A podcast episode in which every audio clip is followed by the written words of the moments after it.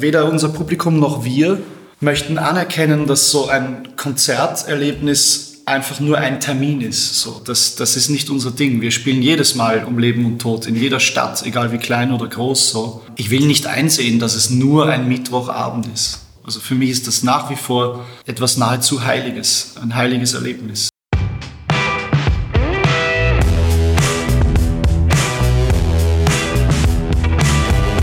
Headliner Talk, der Interview-Podcast von Eventims Headliner Magazin. Äh, ich finde es, also wir machen ja jetzt einen Podcast. Äh, wie, wie fängt man das an? Herzlich willkommen. Also normalerweise mache ich das immer. Ah, du machst das. Aber nee, äh, äh, das ist das Schöne am Podcast, oder? So, jetzt kann auch ich anfangen eigentlich. Jetzt kann anfangen, wer will, wer, wer äh, die Muße spürt. Super, ja, na, ich freue mich. Die, Mu die Muse. Ich finde das Format grundsätzlich interessant, weil bei vielen, also bei so einer klassischen Interviewform, vor allem fürs Radio, da hast du ja oft so, dass dann nur die Aussagen des Interviewten stehen bleiben. Aber irgendwie so, der menschliche Kosmos ist halt das Gemeinsame. So. Und ich finde es viel interessanter, dass man ein Gespräch dann auch nachvollziehen kann, weil man weiß, was der andere gesagt oder gefragt hat. Irgendwie. Ja, soll ich vielleicht doch mal so nicht anmoderieren, aber so zwischenmoderieren? Ja, ist ein guter Zeitpunkt. Hallo, hier ist der Headliner Podcast. Wir haben diesmal keine Kosten und Mühen gescheut, sind extra nach Wien geflogen, um Marco Wander von Wander zu besuchen. Das freut mich. Ja, Mensch, schön hier bei euch. Schön, gell? Ja, wunderbar. Schönes Wetter. Tolle Stadt. Ja, Marco, wie geht's dir? Ich habe dich eben schon gefragt, aber jetzt sag's noch mal für uns alle. Ja, mir geht's mir geht's ganz gut. Es ist immer so, man ist immer so am, am Rande der Psychose natürlich, wenn man wochenlang Interviews gibt so. Aber mir geht's ganz gut. Also die Psyche hat noch wenige Risse, sage ich mal, aus denen Blödsinn quillt. Aber am Rande der Psychose bist du doch auch, wenn du auf Tour bist eigentlich. Du bist ja immer quasi, egal was du machst, on the edge. Das ist eigentlich, äh, sind das tolle Reisen, muss ich sagen. Ja, es macht schon Spaß irgendwie. Man ist zu fünft so, wir sind gute Freunde und, und äh, sehen uns auf Tour irgendwie halt regelmäßig. Ich würde nicht sagen, dass das ein psychotischer Zustand ist das ist etwas, das Freude macht so in unserem Leben. Also du siehst es tatsächlich noch als Reise und kannst auch differenzieren, wo man gerade überhaupt sich aufhält, dass es eine andere Stadt ist. Ja, ja, nee, man, man reist physisch, aber man reist natürlich auch geistig. So macht einen schon auf irgendwie und dann in jeder Stadt so zu erleben, was das Ding mit fremden Menschen macht, so das ist halt unglaublich irgendwie. Das kann man halt nur auf Tour spüren. Und das ist in letzter Konsequenz ja auch der Grund, warum man das macht. So. Man will Energieaustausch mit, mit fremden Menschen. So. Da, dabei lerne ich sehr viel über mich und das Leben. Das ist auch eine Form der Selbsterkenntnis. Du betreibst diese Band, um über dich zu lernen und dich zu verstehen. Das war so auch ein bisschen das Versprechen, das wir uns gegeben haben, als Musiker, aber auch als Menschen. So. Das war kein Projekt, das irgendwie äh, per Definition zu Ruhm gelangen wollte oder berühmt werden wollte oder so. Es ging um was anderes. Es ging darum, Menschen zusammenzuführen oder, oder Menschen daran zu erinnern, was sie gemeinsam haben. Dass es geklappt hat, ganz gut, äh, war so ein positiver Nebeneffekt. Großartig. Für euch. Ja. Ich kann davon meine Miete zahlen. Das ist Wahnsinn. Das ist absolut großartig. Sind die in Wien auch so teuer wie in deutschen Großstädten? Das steigt überall, ja das steigt schon. Ja. Manchmal frage ich mich, wie das alles funktionieren soll. So, wie, wie, sollen die sich das alle noch leisten? So, vor allem die unterste Leiter der Gesellschaft. Ja. Schwierig wird das. Ja, äh, zu diesem Podcast. Mhm. Äh, wir reden darüber, oder ich rede mit den Gästen immer sehr gerne über die Faszination von Live-Musik, mhm. weil letztlich, wir sind von Eventim, wir verkaufen das, das Live-Event. Ja. Und ähm, da macht es ja eigentlich schon ganz Sinn, irgendwie sich mal zu fragen, was, was passiert da eigentlich? Ich meine, ich stehe selber oft im, im Publikum und denke so ganz Körper Gänsehaut und denke, was, was ist jetzt hier gerade los? Warum ist das so eine krasse Empfindung? Mhm. Bist du als, wenn du im Publikum stehst, machst du das überhaupt oft? Ja, ich gehe sehr gerne auf Konzerte. So äh, geht sich zeitlich nicht immer aus, leider, aber ich habe mir alle diese alten Größen habe ich mir jetzt angeschaut in den letzten zwei Jahren. So den Elton John und den Paul McCartney und so. Das war halt wirklich un unfassbar. Ist tatsächlich noch, die, die liefern noch. Das ist absolut unglaublich. Der Elton John war also außerirdisch. Ich bin zu spät gekommen, leider. Ich bin irgendwo im Verkehr gesteckt und war auch ein bisschen angetrunken. und, ja, und dann habe ich in der Halle ewig nicht äh, zu den Plätzen gefunden. Also ich habe leider eine halbe Stunde verpasst und das werde ich mir mein ganzes Leben nicht verzeihen. Oha. Lustig, dass du Elton sagst, weil äh, dein Vorgänger in äh, diesem Podcast war Peter Maffay und der hat, ähm, ihr habt wahrscheinlich nicht so die äh, Berührungspunkte zu Peter Maffay mit Wanda, aber ja, der. Großen Respekt. Respekt? Natürlich. Ja, fein. Und der hat tatsächlich auch Elton John herangezogen als Beispiel für ein grandioses Live-Event, das er ja. kürzlich besucht hat. Ja, weil es war so reduziert. Also ich finde, äh, ich, also ich kann mit diesem Gedanken viel anfangen, dass man da, dass es nur um die Musik geht. So, also mir, mir ist immer diese, mir ist die Annahme zuwider, dass, dass viele in unserer Branche glauben, Menschen sind so konsumierende Vollidioten, die immer irgendeinen Knall brauchen, dass sie nicht abschalten. So, also dieses den Mensch als Konsumenten sehen, der mit Reizen gefüttert werden muss, das finde ich total menschenverachtend. So, deswegen haben wir keine Konfetti. Scheiße, so keine Konfetti-Regen und keine Explosionen. Also ich, ich, Immer noch nicht. Ihr werdet doch langsam Nein. größer, so groß, dass man das einfach haben muss. Ich, ich glaube daran, dass es bei einem Konzert ausschließlich so um, um um Ekstase geht, die, die sich aus der Musik dekliniert und die sich aus dem Kontakt zu fremden Menschen ergibt. So. Das ist interessant, dass man jemanden körperlich berührt alleine schon in so einem Ausmaß. Das ist das absolut Großartigste bei einem Konzert. Deswegen gehe ich auch immer in die Leute. Ich halte es kaum aus alleine da oben. Ich muss immer irgendwie jemanden berühren in den ersten Reihen. Das ist so wichtig. Ja, da habe ich gerade erst neulich äh, wieder gesehen, wie du irgendwo Crowd surfen warst. Machst du das dann für dich auch oder, oder für die Leute oder du musst es einfach tun in dem Moment? Irgendwie muss ich das einfach tun. Ja. Ich, ich pack's auch nicht, dass da überhaupt so, so Schranken sind. Ich meine, die machen ihren Job gut, diese Security sind allen Ehren, aber so am schönsten wäre es irgendwie, wenn, wenn es überhaupt keine Bühne und kein, kein, keine Publikumsfläche gäbe in dem Sinn. So, das wäre das Schönste.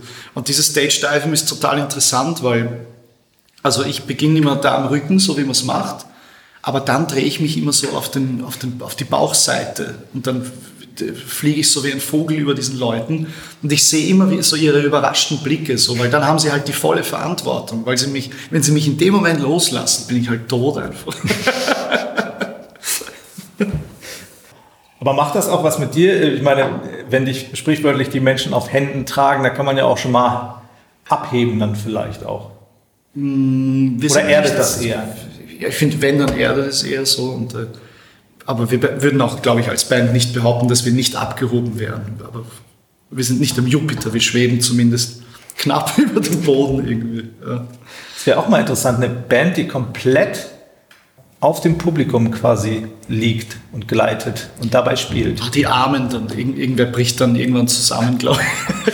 Das denke ich halt auch immer. Das ist also, zu viel. Ist ja cool, dass da Leute von zwei Metern äh, in die Menge reinspringen, aber da kann es ja auch mal offene Brüche geben vielleicht, weiß ich Ja, ja, es ist nicht ungefährlich so, aber ja, ich finde, es beweist irgendwie was so. Es beweist mir in dem Moment immer wieder, dass Menschen auch gerne für andere Verantwortung tragen, buchstäblich so. Mich würde niemals jemand fallen lassen. Und ich sehe es ja auch, wenn unser Publikum in sich so stage dive, da passen alle auf irgendwie. So. Das finde ich toll. Wie kann man denn generell eure Beziehung zu eurem Publikum, zu euren Fans beschreiben? Ich habe immer das Gefühl, wenn ich zu Wanderkonzerten gehe, das ist irgendwie anders, so ein bisschen als bei anderen. Gut, du kannst es jetzt nur für deine für mhm. Band sagen, so, ne? mhm. aber irgendwie so als Außenstehender der vielleicht dann nicht in der ersten Reihe dann unbedingt steht, äh, denke ich mir so, ey, irgendwas ist hier besonders, gerade mhm. in der Luft. Mhm. Ja. ja, ich glaube, weder unser Publikum noch wir möchten anerkennen, dass so ein Konzerterlebnis einfach nur ein Termin ist. So, also das, das ist nicht unser Ding. Wir spielen jedes Mal um Leben und Tod in jeder Stadt, egal wie klein oder groß. So. Und ähm, ich will nicht einsehen, dass es nur ein Mittwochabend ist. So, also für mich ist das nach wie vor etwas nahezu Heiliges, ein heiliges Erlebnis. So für mich selber, persönlich, aber auch im Kontakt zu diesen Menschen. Ja. Und wir haben ein echt geiles Publikum, das muss man auch sagen. Es ist total breit aufgestellt, es ist irrsinnig gemischt. Ich glaube, dass sich im Publikum Menschen unterschiedlichster Denkweisen finden, auch unterschiedlichster Ideologien oder, oder Weltanschauungen so. Aber die, die tolerieren sich alle so gegenseitig und liegen sich in den Armen und das ist wirklich schön anzuschauen auch manchmal.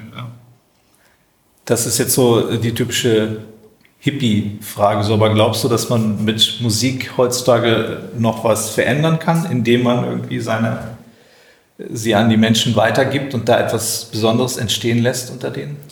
Das ist so eine uralte Frage. Ja, ich, ja. ich, ich, ich glaube, ich würde mich davor hüten, so mich anzumaßen, zu behaupten, dass ich wirklich einen signifikanten Teil dieser Gesellschaft äh, mit meiner Arbeit berühre. Also jetzt noch nicht, mal, noch nicht mal unbedingt du, aber so generell. Generell Musik. Ja, Musik ist halt eine, eine Antwort.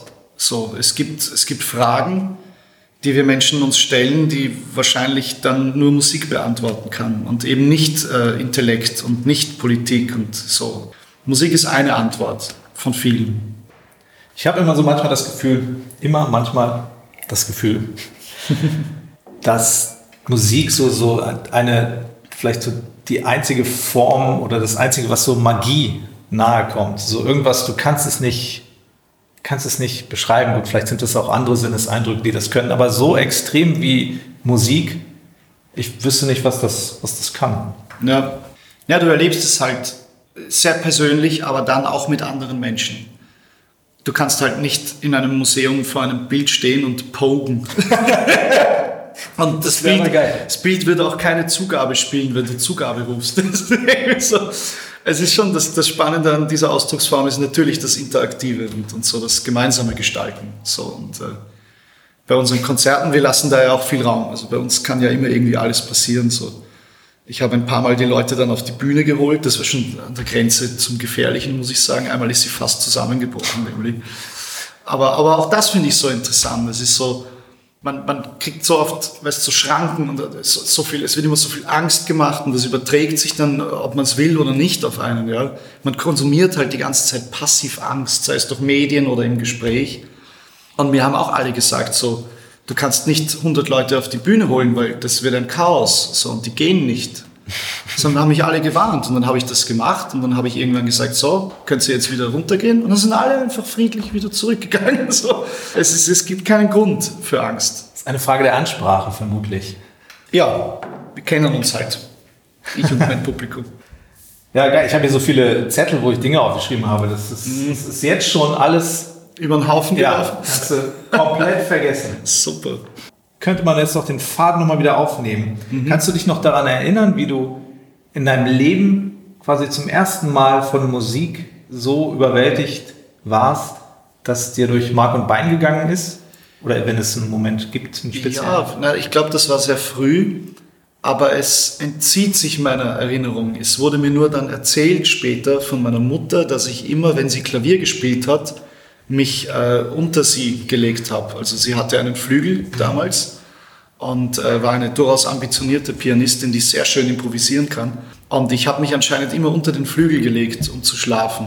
So, also ich glaube, das mit mir und der Musik hat sehr früh begonnen irgendwie. Und also während des Spielens genau. zum Schlafen unter den Flügeln. Sie hat mir auch erzählt, ich war ein, phasenweise ein unerträglich hypernervöses Kind und so ein Zappelphilipp, sagt man, glaube ich.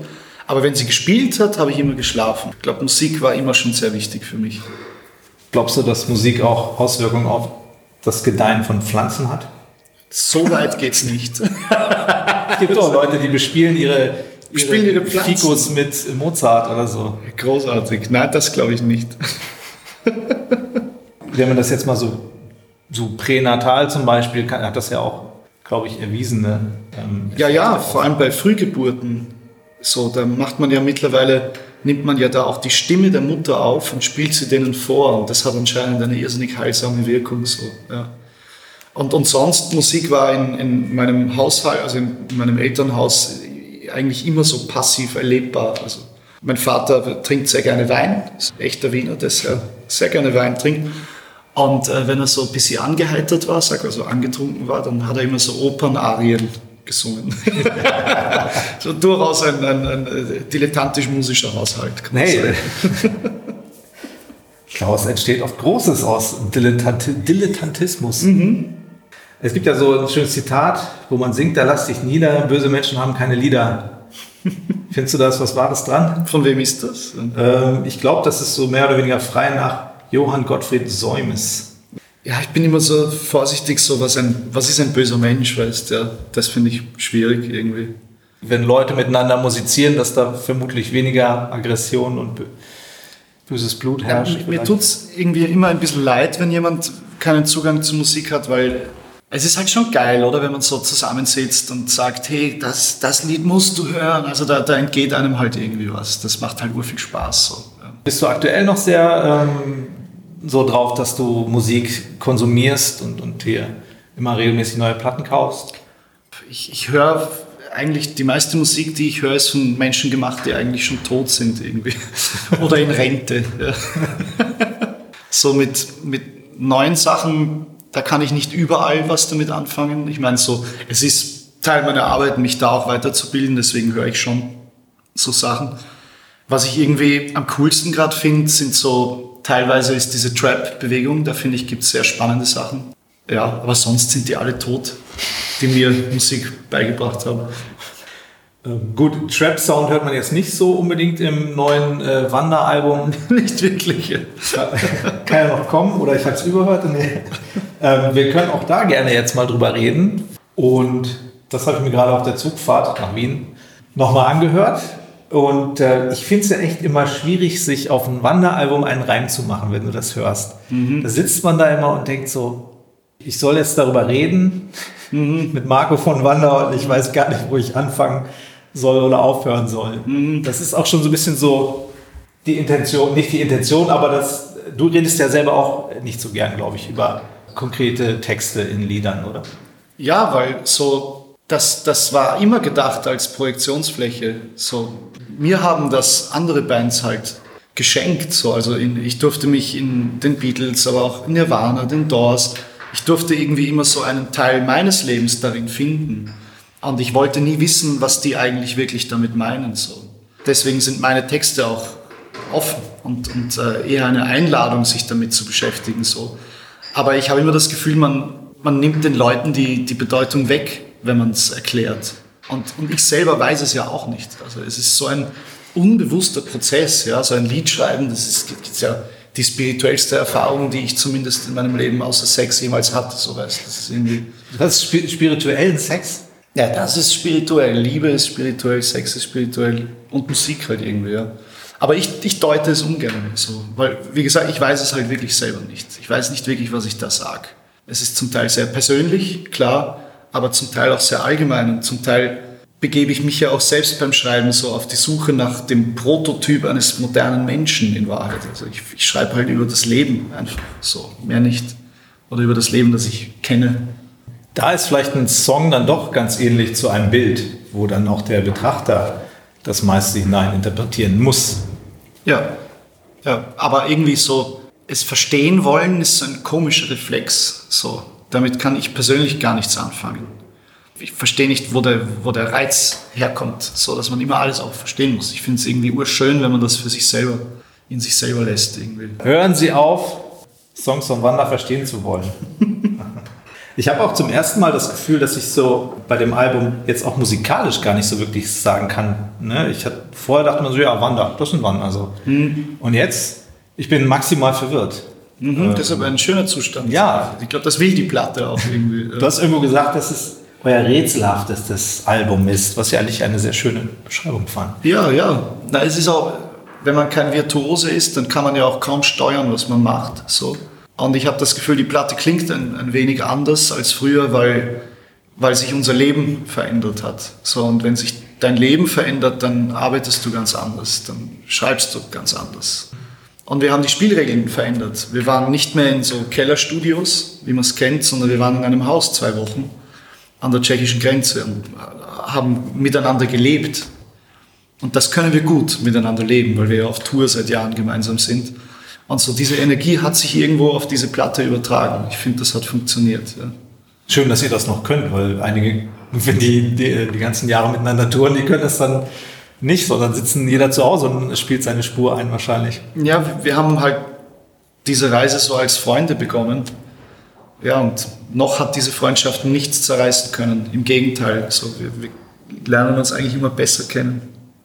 Ach, schön. Das, ist das, das noch schön. Ne? Für die Omi-Mi jetzt. oh. Aber man muss ja auch wirklich sagen, dass eure Frequenz schon äh, beachtlich ist. Albumfrequenz. Wir ballern schon raus. Umso erstaunlicher ist, dass man sagen kann, okay, das neue Album, das klingt jetzt irgendwie anders als die anderen und irgendwie noch vielfältiger oder weniger definierbar. Es kann an den Kindern liegen. Es kamen die ganze Zeit Kinder zu uns und wollten Fußball spielen. Ach so, ach, nicht eure eigene. Ach so, Nein, nein, nein, die, die Kinder aus dem Dorf, wo wir aufgenommen haben. So.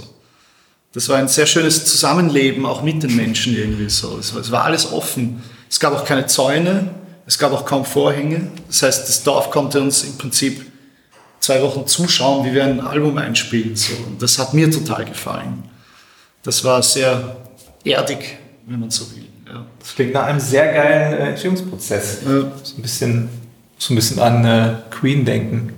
Die waren auch auf so einem Bauernhof. Ja, also ich habe es jetzt auch wirklich nur in Bohemian Rhapsody äh, gesehen. genau. Oasis haben ja das Debütalbum aufgenommen auf seiner Insel und waren so besoffen und verdrogt, dass sie regelmäßig die letzte Fähre zurück verpasst haben. So, deswegen waren sie eigentlich die ganze Zeit im Studio. Wir haben ja schon zwei, dreimal miteinander gesprochen. Ich habe so ein paar Zitate mir rausgepickt von 2015 und würde kurz checken wollen, ob die noch Gültigkeit besitzen. Machen wir. Ich war ein anderer Mensch, aber ich bin sehr gespannt. Also, Zitat 1. Was wirklich an die Substanz geht, ist, wenn man nichts zu tun hat. Das ist eigentlich viel schlimmer. Da sind wir eher dankbar, dass wir eine Aufgabe haben über die Band. Ja, das würde ich immer noch so sagen. Ja, das Also- kann ich unterschreiben. Die Band gibt deinem Leben sozusagen ein, eine Richtung, einen, einen Sinn. Von Anfang an, ja, das war, war meine einzige Möglichkeit, wahrscheinlich ein halbwegs sinnvolles Leben zu fühlen, führen. So, ja. Ich habe mich irgendwie als, als etwas unnütz empfunden, einfach ohne Musik, muss ich sagen. Ich bin irgendwie nur rumgelaufen und habe nichts gemacht, außer gesoffen und mich geprügelt. Irgendwie. Das ist total lächerlich eigentlich. Echt? Warst du so ein, so ein Prügler? Ich war so ein, so ein, ein Dummer, ich war irgendwie so ein Zielloser halt. ja. Aber dann kam diese Band. Ja. Also würde ich unterschreiben, absolut. Ja, ähm, das mit diesem Suchenden, das habe ich hier auch noch irgendwo ähm, notiert, dass ich so, man oder Mann hat so das Gefühl, du bist so ein, ein trotzdem ein ewig Suchender, oder? Der irgendwie ein, Wer nicht? ein Rastloser, ja, aber Wer äh, nicht? Ja. Ich glaube, man, man kommt immer wieder an im Leben so. Und dann stellen sich wieder neue Fragen und dann versucht man die zu beantworten. Und äh, irgendwann kommt dann die große letzte Frage. ja, da bin ich auch schon gespannt auf die Antwort. Du. Ja, ja, ja. ja, ja. Hoffen wir, dass sie noch ein bisschen noch nicht so bald gestellt wird, Ja. sag ich mal.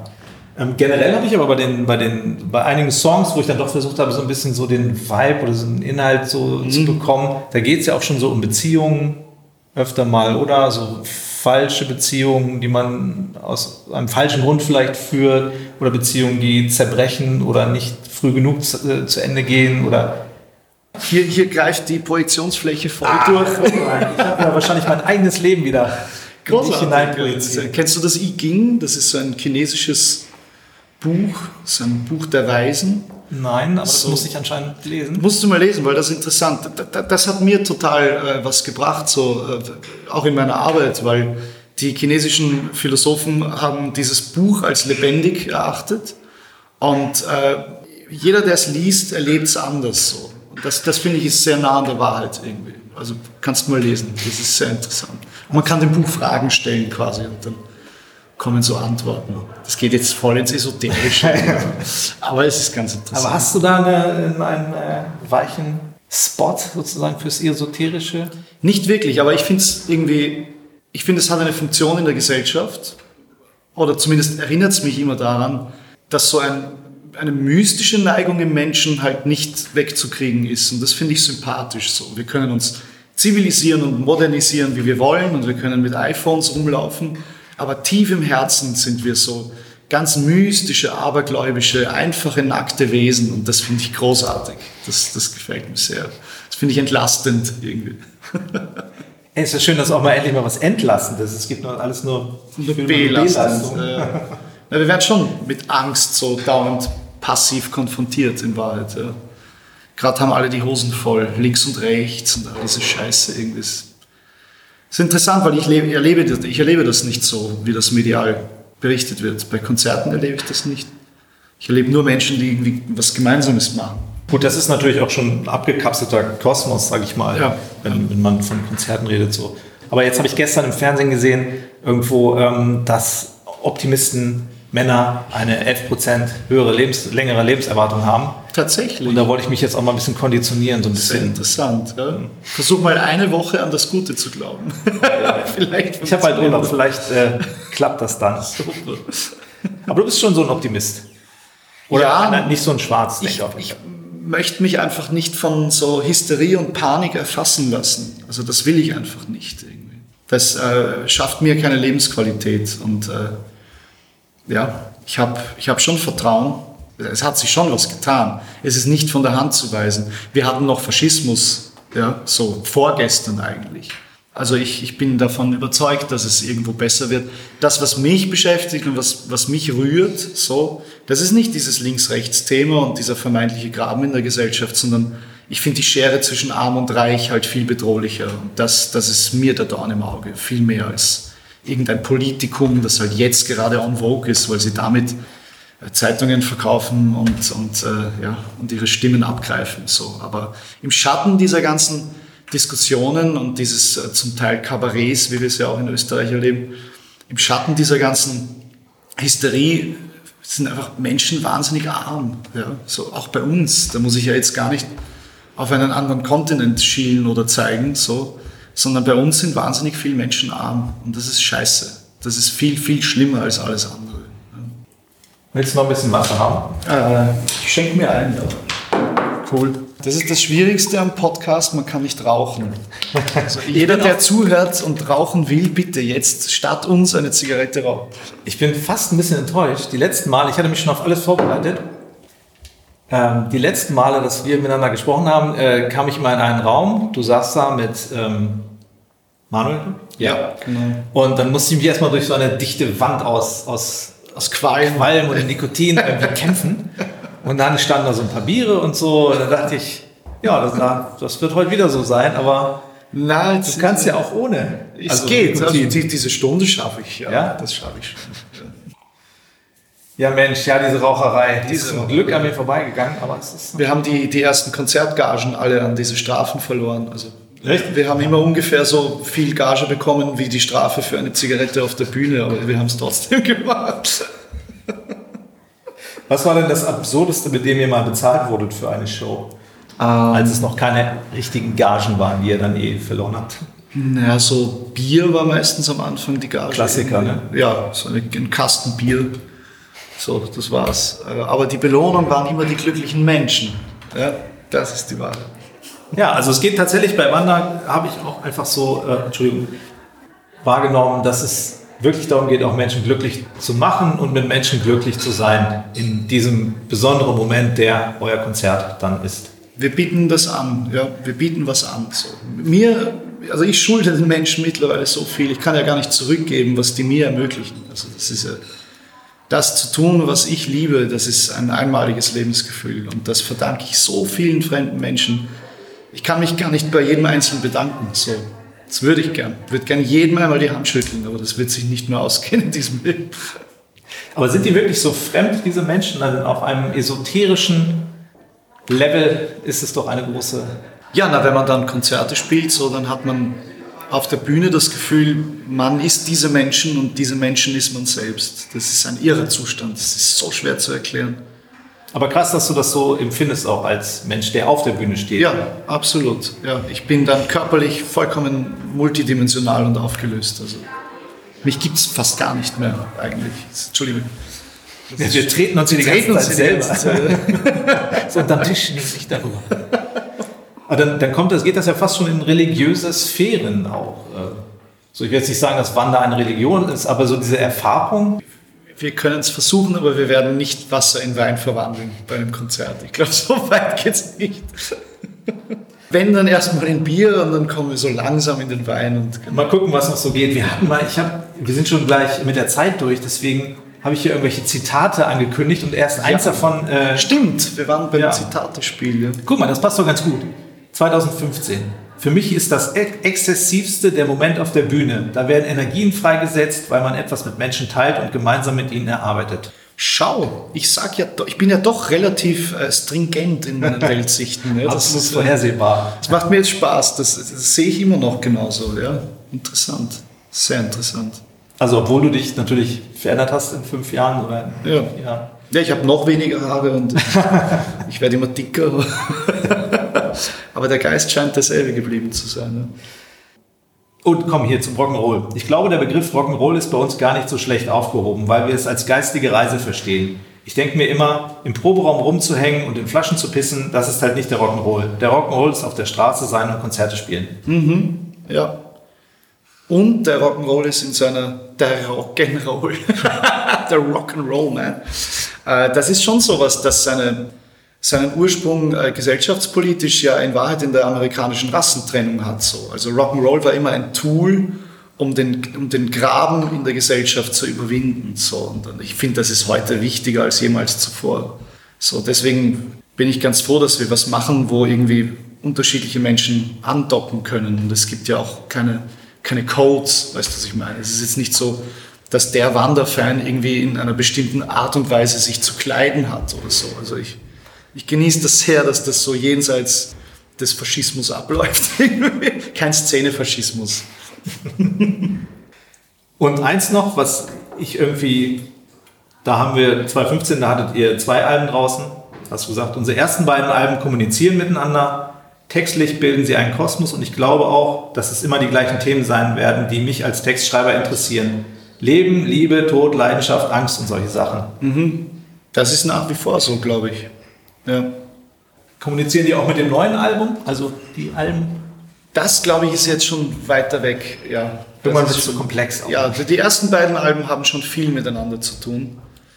Aber so seit Niente sind das eher so einzelne Inseln, die sich so voneinander entfernen langsam. Ja.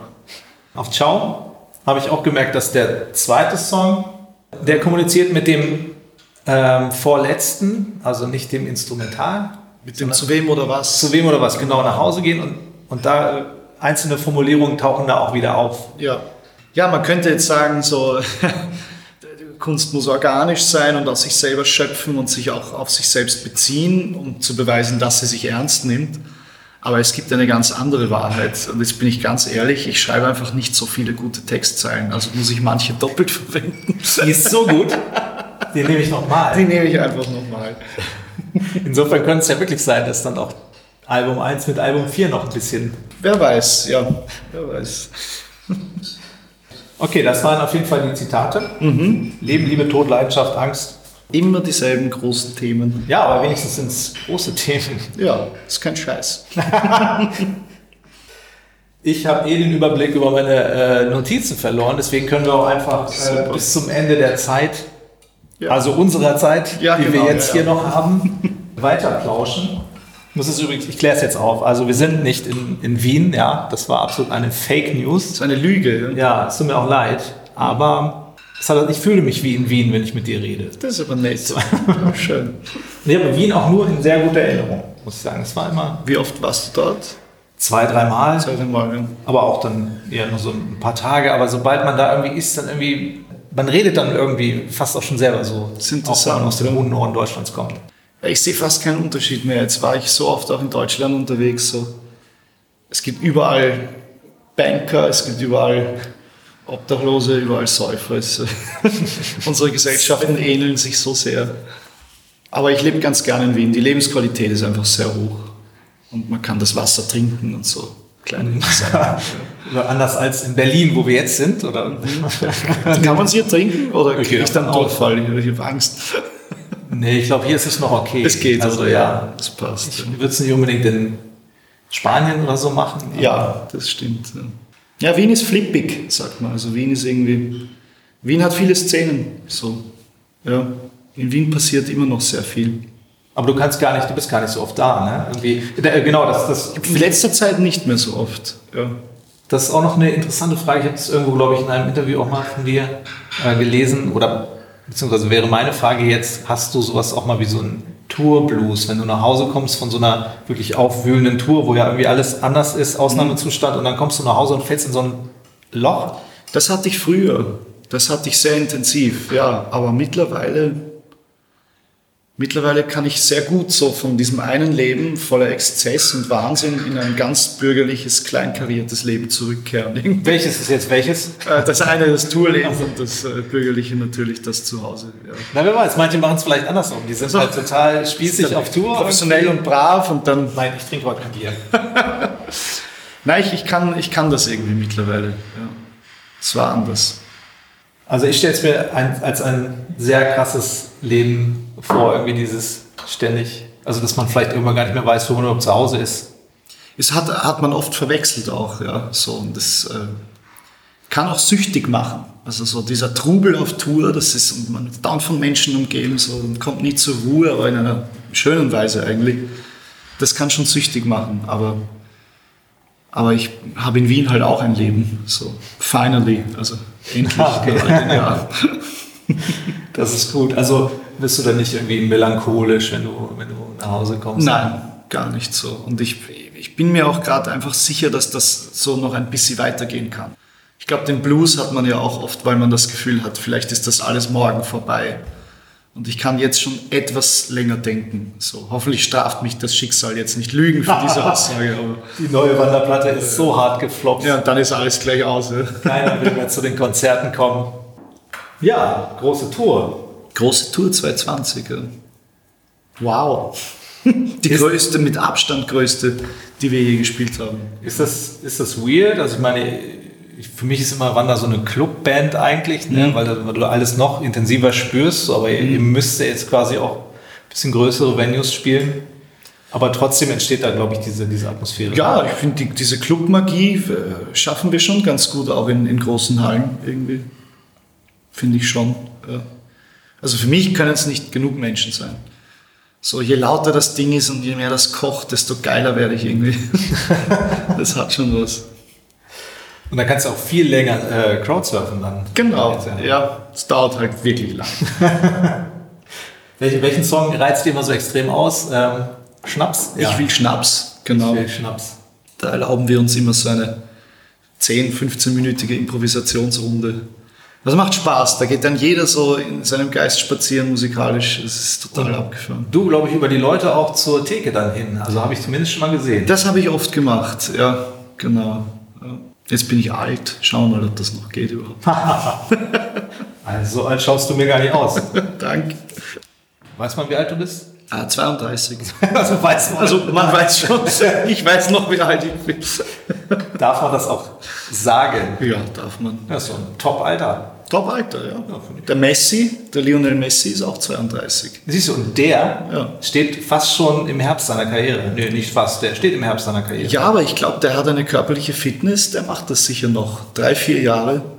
Und dann wird er wahrscheinlich zurück nach Argentinien gehen für ein Jahr. Das kann ich mir vorstellen. Ach, und dann nochmal kicken. Nochmal kicken in der Heimat, ja. Das hat er mal gesagt vor ein paar Jahren, dass das sein Lebenstraum ist.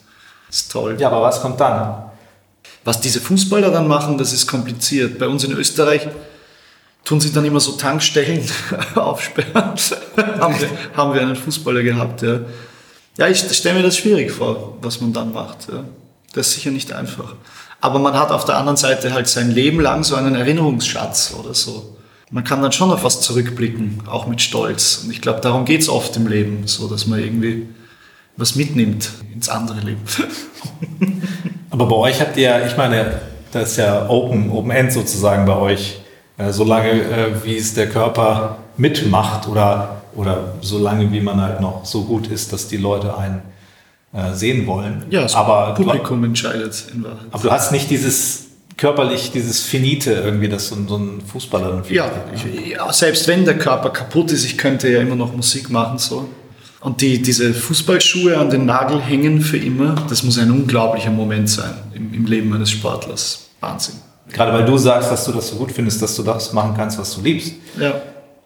Na gut, die werden schon auch noch Fußball spielen, privat halt, nicht mehr auf dem Niveau, aber die haben ja alle in ihren Villen dann so ihre Fußballplätze und ja, so, so. Um diese Multimillionäre muss man sich wahrscheinlich nicht so unbedingt sorgen. Oh Gott, die Armen. Ich mache richtig Sorgen um die. Und die reichen Fußballer, die armen reichen Fußballer. Marco, Ja, Äh, mein Zug geht wieder hier aus Wien. Du musst jetzt wieder ja, Ja. aus diesem Büro Aus in. Berlin, musst du wieder nach Wien wahrscheinlich. Jetzt komme ich schon durcheinander. Wo sind wir eigentlich? Wo sind wir? Im Podcast-Universum. Genau, ja. Vielen Dank für das angenehm entspannte Gespräch. Danke dir, danke dir. Und wer jetzt noch zuhört, auch lieben Dank. Also schönen Tag wünsche ich euch allen. Und bleibt am Leben und macht's weiter.